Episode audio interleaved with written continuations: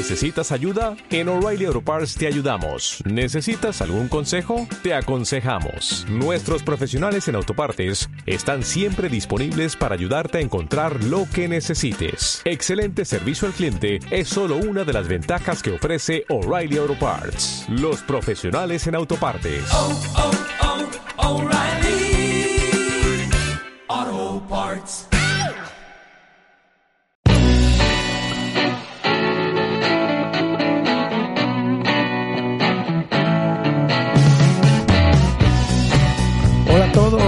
Bienvenidos a un nuevo episodio, el número 62 de Poder y Mercado.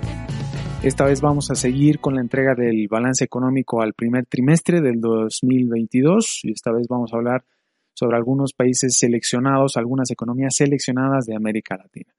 De manera concreta vamos a hablar de Brasil, Chile, Colombia, Perú y finalmente, aunque de manera breve, también de Bolivia. Algo interesante está pasando con América Latina, no solo en el contexto de la guerra, de la invasión de Rusia sobre Ucrania, sino en el nuevo gran ciclo de materias primas. Contrariamente a lo que algunos eh, francamente malos economistas estuvieron diciendo desde hace dos años, que América Latina se vería beneficiada de la crisis de la pandemia y las cuarentenas y demás debido a que los grandes capitales globales iban a encontrar nuevamente refugio en la región de la misma manera en que lo hicieron en el contexto de la gran recesión a partir de 2009, acuérdense. Hoy en día efectivamente los capitales están llegando a la región, pero esta vez de manera muy selectiva, lo cual desecha por completo esta hipótesis o esta previsión que tenían estos economistas respecto a cómo le iba a ir a América Latina en estos dos años que recién han pasado. ¿A qué me refiero de manera concreta? Las economías emergentes, en general, han estado mostrando serios problemas de recalentamiento de sus economías. Prueba de ello empieza por China, que tiene sus propios problemas en el sector inmobiliario de manera concreta y nada menos un sector que había estado tan hiperestimulado durante años, que tanto estimuló durante tanto tiempo. Solamente acordémonos de la crisis de Evergrande, que ya empezó a surgir hacia finales de 2021 y que todavía no ha sido solventada. Es decir, los nuevos problemas que han ido surgiendo desde entonces son tanto más grandes, imagínense nada más, que la crisis de Evergrande, por muy grande que sea, ha quedado prácticamente en, segundo, tercer y cuarto plano. Pero tampoco todas las economías emergentes tienen problemas ahora mismo. Es decir, no se las puede tratar eh, en conjunto, como una sola economía. El conjunto de América Latina tampoco ha sido beneficiado por el contexto, sino, insisto, solamente algunos países especialmente seleccionados. América Latina ahora mismo es atractiva por la cotización de materias primas al alza y porque está alejada del mayor conflicto ahora mismo, que se ubica en Ucrania. El país más interesante ahora mismo es nada menos que Brasil. Sí, señores, Brasil. Brasil estuvo rondando la recesión o estuvo muy cerca de la recesión alrededor del último trimestre de 2021. Fue muy discutido. Fue por efecto de la inflación y las sequías que sufrieron, pero ha salido de ella tan pronto como a finales de febrero y, principios de marzo, con lo que ahora mismo está viviendo un leve respiro. Si no me equivoco, el crecimiento en el último trimestre del 2021 fue del 0,5% del Producto Interno Bruto. En general, Brasil cerró 2021 con un crecimiento del 4,6% del Producto Interno Bruto. A pesar de que el Banco Central ha incrementado la tasa de referencia para controlar la inflación por encima del 10%, que se encontraba en niveles de dos dígitos, todavía no logra controlarla del todo, pero va camino a ello. Bolsonaro, algo que no me ha gustado nada de la política económica en el mundo en general durante la pandemia, ha continuado con las transferencias de dinero en efectivo a los más pobres, a los sectores de la economía más, más desfavorecidos o más desprotegidos si se prefiere. Esta es una de las principales causas de la inflación en Brasil. El excesivo gasto para encalar la pandemia, pero al mismo tiempo, como no podía ser de otra manera, la oportunidad para aplicar populismo. Sí, señores, populismo con Bolsonaro también. Es que muchas veces se confunde mucho lo que es ser popular con populismo. Resulta que el agresivo incremento de tasas de interés para contener la inflación de dos dígitos en Brasil se ha traducido en que el real, el real brasileño, se ha convertido en la moneda con mejor desempeño en el mundo.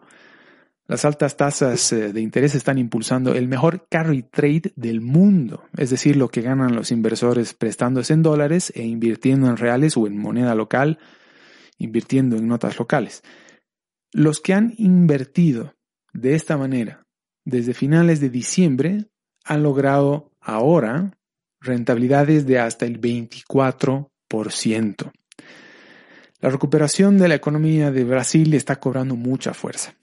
Solamente este año, luego de que llegara a caer hasta un 40% en los últimos cinco años, el real ha subido un 21%. Solamente Rusia había subido tanto las tasas de interés antes de invadir Ucrania. El problema de Brasil en todo caso, ahora mismo, es que 2022 es un año de elecciones generales y Lula da Silva tiene, al menos hasta mediados de febrero, que fue la última vez que había revisado los datos, tiene una intención de voto de nada menos que el 42%. Y además ha dado el lujo de llevar a Geraldo Alquim como candidato a vicepresidente para mostrarse como moderado. Veremos cómo maneja este asunto Bolsonaro, el tema de las elecciones, eh, su popularidad había caído fuertemente en el contexto, sobre todo por sus declaraciones en el contexto de la gestión de la pandemia, pero probablemente la recuperación eh, sostenida de la economía hacia fin de año le signifique algo más de votos, aunque no soy muy optimista en este sentido.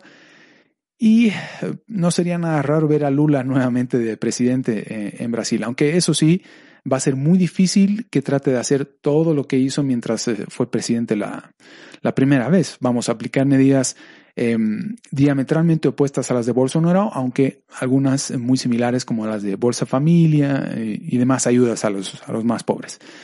Pero en cuanto a medidas estructurales, en cuanto a volver públicas muchas de las empresas que se privatizaron o echar para atrás todas las reformas que hubo en Petrobras, por ejemplo, lo veo muy difícil. Así que probablemente Lula vuelva al poder solamente para favorecer a los amigos, pero no necesariamente para hacer todo lo que había hecho mientras fue presidente. En fin, Chile. Gabriel Boric es el presidente peor evaluado en sus primeras semanas de gobierno, de acuerdo con una encuesta de CADEM. Para el 18 de marzo, a una semana de ejercicio apenas, Boric contaba con un 50% de aprobación y 20% de desaprobación. El 25 de marzo registró igualmente 50% de aprobación, pero el rechazo a su figura aumentó 10 puntos más, es decir, alcanzó 30% de desaprobación. En el último estudio del 1 de abril, hace nada más unos días, solo un 45% de los encuestados aprobó al presidente Boric, al nuevo presidente de la extrema izquierda. Menos 5 puntos. Mientras que un 35% desaprueba su gestión, más 5 puntos. Dicho de otra forma, la desaprobación ciudadana de Boric ha registrado un alza de 15 puntos en solo dos semanas. Por otro lado, Chile tiene hasta principios de julio para presentar el primer borrador de la nueva constitución. Esta es la última noticia. Acaban de definir el 4 de septiembre como la fecha para el plebiscito que aprobaría o rechazaría este nuevo documento elaborado por la extrema izquierda y los aliados de Boric del Partido Comunista. Y al menos por ahora, de acuerdo a las últimas encuestas, un 53% nada menos de los chilenos acudiría en esta fecha a las urnas para rechazar la nueva constitución forzada por la extrema izquierda. Pasa que entre las locuras de lo que sería un nuevo Chile plurinacional al más puro estilo boliviano con la nueva constitución, están, por ejemplo, el desarme del poder judicial, eh, la nueva constitución destituiría a senadores y diputados eh, recién elegidos, eh, consagraría la desigualdad ante la ley, precarizaría o anularía los derechos de propiedad o la protección de los derechos de propiedad introduciría controles a la libertad de expresión, entre varias otras perlas. Vamos, al más puro estilo, estilo, boliviano. Solamente habría que ver Bolivia para saber qué es lo que podría suceder, incluso en el corto plazo, en Chile. Yo creo que Boric en todo caso se está mostrando como moderado por ahora, mientras no esté suficientemente claro el futuro de la nueva constitución. Si Chile termina siendo un nuevo Estado plurinacional como Bolivia, pues Boric mostraría su verdadera cara. Parece ser pues que, como dijo una columnista para la Gaceta de la Esfera, de la Iberoesfera mejor dicho, Daniela Carrasco, un, un Chile plurinacional con enfoque de género, indigenista y ecologista, parece que no le hace ningún sentido a los chilenos.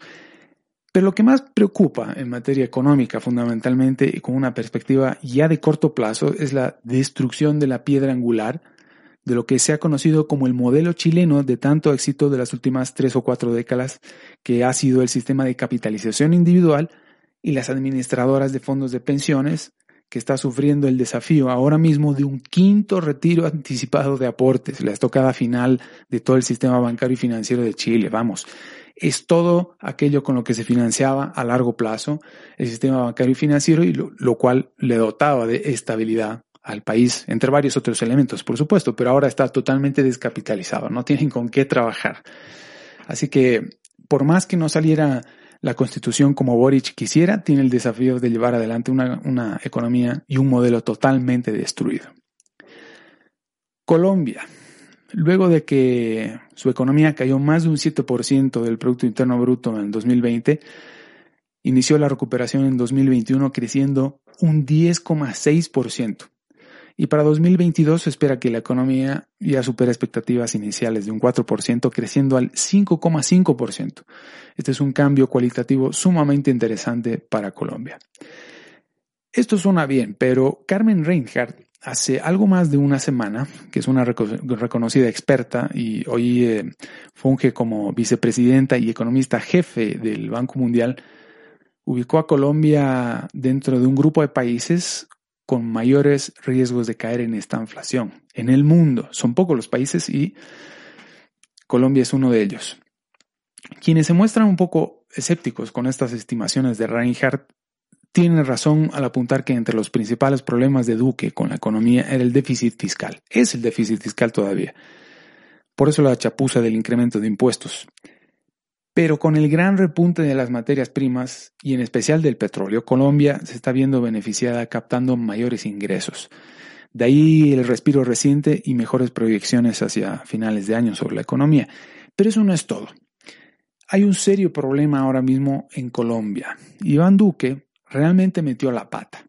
La extrema izquierda sabía que lo haría y aprovechó a la primera de cambios como el incremento de impuestos para tratar de derrocarlo así como trataron de, derrocar a Piñera a finales de 2019 con el incremento ínfimo en, en los pasajes de metro.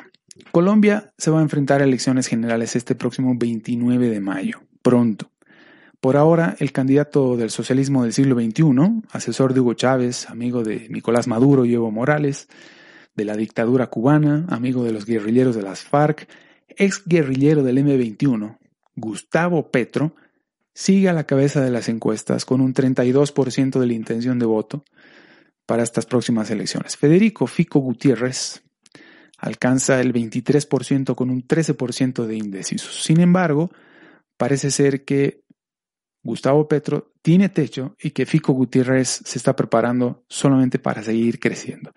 Va a ser muy interesante seguir estas, eh, estas elecciones. Pero lo primero que ha dicho Gustavo Petro es que va a expropiar los ahorros individuales de los colombianos. Y por si eso fuera suficiente, por si eso no fuera suficiente, ha dicho también que aquello que se propone para Colombia, hacia largo plazo, no será posible con un solo mandato, que pretende quedarse más tiempo que un solo mandato, que sin siquiera haber elegido para un primer mandato ya busca el segundo y hasta el tercero.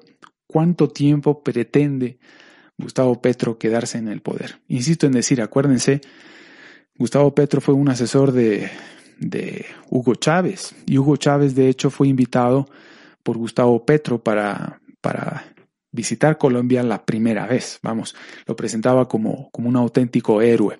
Gustavo Petro era un auténtico admirador de, de Hugo Chávez. Veremos qué sucede, hay que estar pendientes. Mi apoyo lógicamente sería para, para Gutiérrez. Vamos a ver qué sucede. Perú, Perú se encuentra en un nuevo periodo de profunda crisis, inestabilidad, incertidumbre. Pedro Castillo está a punto de caer en estos días, de acuerdo a su propio primer ministro Aníbal Torres. Ninguna exageración. De manera reciente, en Perú ha habido protestas, huelgas, bloqueos de carreteras, piquetes desde hace ya varios días. Hay turbas que han llegado hasta Lima y otro tanto de protestantes de, de la misma ciudad están convulsionando toda la ciudad. Este martes a Pedro Castillo se le ocurrió imponer un toque de queda sorpresa, pero la gente ha hecho todo lo contrario, ha salido a protestar contra la medida. Antes, Castillo estuvo ignorando el paro indefinido de los camioneros, al que luego se sumaron los agricultores y ganaderos, y todavía se espera que más sectores se sumen a este tipo de medidas con una serie de demandas eh, que ya son inmanejables y que solamente apuntan lógicamente a recortar el mandato de, de Castillo o a obligarlo a que finalmente, a que finalmente renuncie. No es como dicen algunos que las protestas son simplemente por la gasolina. Es una acumulación de, problemas acumulados, eh, valga la redundancia, en, en apenas nueve meses. Luego de que Perú ha tenido cinco presidentes, tres congresos en cinco años, con solamente nueve meses de gobierno, Pedro Castillo ha tenido 46 ministros, cuatro gabinetes, cuatro primeros ministros, tres ministros de Relaciones Exteriores, dos ministros de Finanzas y tres ministros de Justicia. La credibilidad de Castillo a estas alturas, si es que alguna vez la tuvo realmente, es cero. A estas alturas, Castillo ha logrado unir a todas las fuerzas políticas del país en su contra. Hace unas semanas pidió al legislativo que le abrieran las puertas para ofrecerles un discurso en el que se suponía que debía presentar su, su carta de renuncia, pero aparentemente se echó para atrás inmediatamente antes o justo antes de ofrecer este discurso. Así que parece ser cuestión de tiempo, pero nadie entiende cómo Pedro Castillo todavía se sostiene en el poder, nadie entiende cómo todavía no renuncia.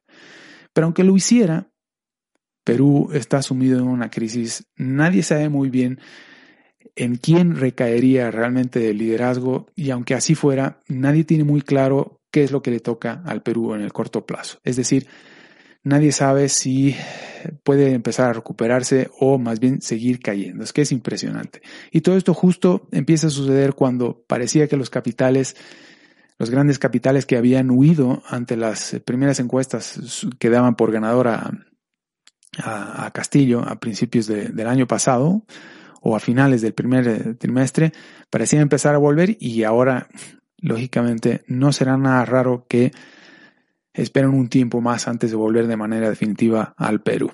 En todo caso, se irán al, país vecino, a Brasil. Bolivia. Bueno, Bolivia es el caso exactamente opuesto al de Brasil. Bolivia no es capaz de conseguir financiamiento ni siquiera en un contexto que debería serle favorable. Es decir, en este contexto de incremento de materias primas y estando muy alejada del, conflicto más duro ahora mismo para la economía global, como es la guerra sobre Ucrania. Bolivia no solo no es capaz de atraer un solo centavo de inversión privada internacional, sino que sigue espantando el poco capital que todavía queda en el país. La última empresa que se ha ido del país ha sido Plus Petrol, que ha preferido concentrar sus, esfuerzos en Vaca Muerta, Argentina. ¿Cómo afecta todo el escenario internacional comentado anteriormente de guerra, esta inflación, inflación, incremento de tasas de interés de la Reserva Federal, a la economía de Bolivia. No vamos a entrar en, mayores detalles sobre qué es lo que está sucediendo ahora mismo en Bolivia semana con semana. Lo más interesante y lo más importante por comentar sobre el primer trimestre es que el incremento de tasas de, por parte de la Reserva Federal, para empezar, se traduce en todavía mayores dificultades para conseguir financiamiento. Y además financiamiento para la operación del gobierno, para que el gobierno pueda operar en el corto plazo y así apuntar al menos las reservas del Banco Central y garantizar algo de estabilidad en el corto plazo. La primera subida de tasas de interés de la Reserva Federal no se ha traducido en nada realmente porque el incremento ha sido mínimo. Ha sido solamente una prueba y es parte de muchas otras que tendrían que venir hacia finales de año. La seguidilla de aproximadamente 6 a 8 incrementos que podría haber hasta fin de año por parte de la Reserva Federal, eso sí en conjunto se podría traducir en una mayor presión sobre el tipo de cambio indiscutiblemente y por tanto mayor presión sobre el Banco Central para incurrir en una devaluación cambiaria. Ojalá no fuera así. Los capitales van a seguir yéndose del país, hay cada vez menos ingresos, pero el nivel de gasto sigue siendo a mano armada no es a manos llenas, sino a este punto ya es a mano armada. Vamos a, vamos a seguir gastando aunque no te guste. Esto ya lo he dicho varias veces, o al menos eh, he hablado del gran peligro que esto implica.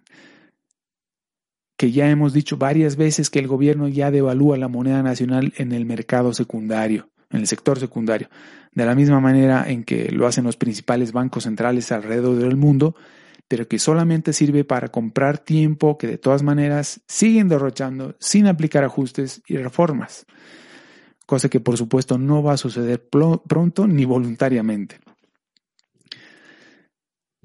Lo que hacen hoy para conseguir financiamiento en Bolivia las autoridades en el corto plazo es una mala imitación de la operativa del quantitative easing de la Reserva Federal y el Banco Central Europeo, entre otros, que crea dinero en su agregado M2.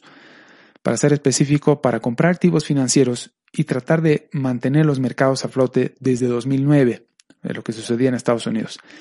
La diferencia es que en Bolivia esto va a salir mal y mucho peor, porque mucho antes que en los países más capitalizados. Y por cierto, esto se hace desde 2020. Para tomar nota, Busquen los anuncios de políticas no convencionales, entre comillas, del Banco Central en el primer semestre durante el gobierno de Áñez. Honestamente, tal vez en ese momento se veía potable la medida, porque no había mucha alternativa, pero también invitaba a ceder a la tentación de que si acaso viniera otro gobierno, o ella misma si acaso hubiera sido elegida, hubiera seguido con la medida. A esto se le agrega el hecho de que el país no haya logrado colocar bonos exitosamente en los mercados internacionales, este fracaso fue inmediatamente anterior a la guerra, pero la guerra fue la penosísima explicación del fracaso de la, colocación. Aunque primero dijeron que se había tenido éxito en la colocación. El país logró colocar solamente 850 millones de dólares de los 2.000 que estaban ofreciendo los mercados. Es decir, además los colocaron al 7,5% a 8 años. Y además no los compraron grandes inversores internacionales como para tener una idea de cuál es realmente el nivel de riesgo que existe en Bolivia, sino que los compraron solamente capitales nacionales, como las AFPs, algunos bancos y aseguradoras. Quién sabe si fueron obligados de alguna manera, obligados a comprar o a invertir en, esta, en estas notas de tan malísima calidad. De esta manera, las reservas del Banco Central han subido apenas 133 millones de dólares. Una maravilla de la ingeniería financiera estatal. A ver qué muela tapan con eso.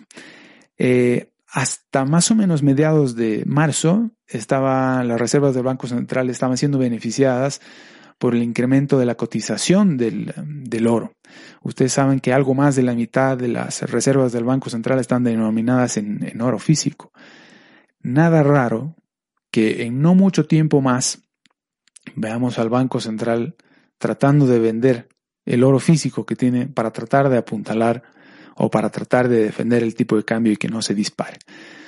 Esto ya podría ser parte de el inicio de una espiral sin control eh, sobre, el, sobre el sistema bancario y financiero. No digo más. Eso es todo lo que voy a comentar sobre Bolivia ahora mismo porque es la amenaza o el riesgo de corto plazo más grande ahora mismo. Los problemas están claramente en este ámbito. Lo demás que tenga para decir en detalle es sobre todo para los clientes. Eso es todo lo que vamos a comentar por hoy. Esta ha sido la entrega por este momento. La última entrega que haremos será directamente la próxima semana y se va a concentrar específicamente en los mercados o en las estrategias, em, cambios de eh, rotación de cartera, eh, ajustes, es decir, en qué se traduce todo lo que hemos comentado en las dos primeras entregas del balance económico al primer trimestre para las inversiones en el exterior, para los portafolios, para ver cómo se defiende uno ante semejante contexto. Va a ser interesante, aunque sorpresas no habrán, les adelanto. Eso es todo por hoy, les mando un saludo, hasta pronto.